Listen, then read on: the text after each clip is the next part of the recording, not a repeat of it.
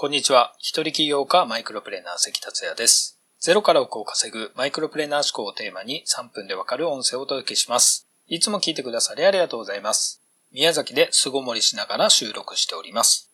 今回のテーマは、未来を変える言葉があなたを助けてくれるをお届けします。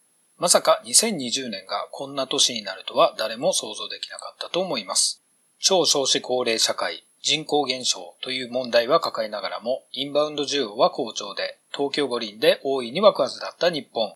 しかし、新型コロナウイルスでこれから先が予測不能な事態になりました。休業要請があったり、自粛したりで収入が減ってる中、一時的な給付で大丈夫か、自粛が長引いたらどうなるのか、と不安な日々を送る人の方が圧倒的に多いと思います。当然このような事態なので、国に頼るところは頼りつつ、打開策を自分たちで見つけていくことが強制的に求められています。人生を変えたいと思うリスナーさんが僕のラジオを聴いてくださってると思いますが、何もしなくても人生が変わるという現実が来てます。例えば昨日、近所のコンビニとスーパーに行きましたが、どちらもレジには透明なシートがかかっていました。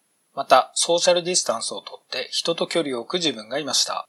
レジの店員さんと少しでも手が触れるのを気になるようになりました。些細なことですが、もう1ヶ月前の様子と全然違いますよね。一度こういう意識になると元に戻るのはそう簡単ではありません。何もしなくても人生が変わるという現実が来てますと言いましたが、これってなんか悔しくないですか？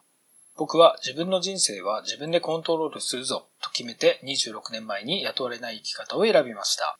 他の影響で自分の人生が変わるなんて、そんな人生なら死んでるのと一緒だと本気で思っています。あなたも同様の考えであれば、コロナのせいでと言わない思考で未来を変えましょう。未来を変えるには自分が変わること。コロナで何もしなくても人生が変わるのであれば、早急に自分を変えて自分から人生を変えましょう。そこで自分を変えるときですが、僕は自分の背中を押してくれる言葉に助けられ、未来を変えれたことが少なくありません。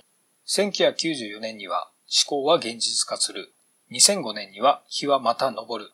2012年には志という言葉などがあります。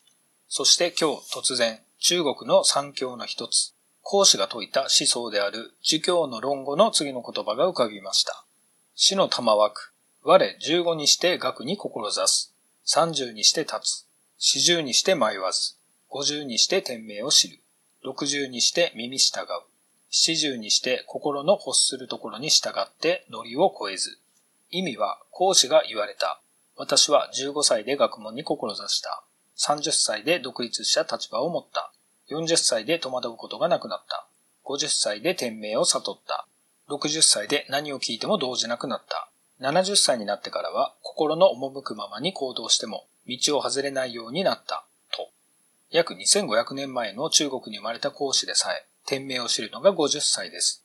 ちなみに僕は今年2020年ちょうど50歳になります。この言葉が突然出てきたのもだからかもしれません。天から与えられた命令が天命。まさに未曾有の時代。50歳にして大きな天命を授かったと捉えました。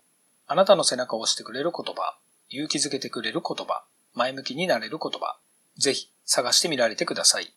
このラジオを収録しながら、跳躍ニーチェの言葉が読みたくなりました。希望を持ったり、自分を鼓舞したりしたい時におすすめで、とてもわかりやすく書いてある本です。ご興味のある方は概要欄にリンクを貼っておきますのでご確認ください。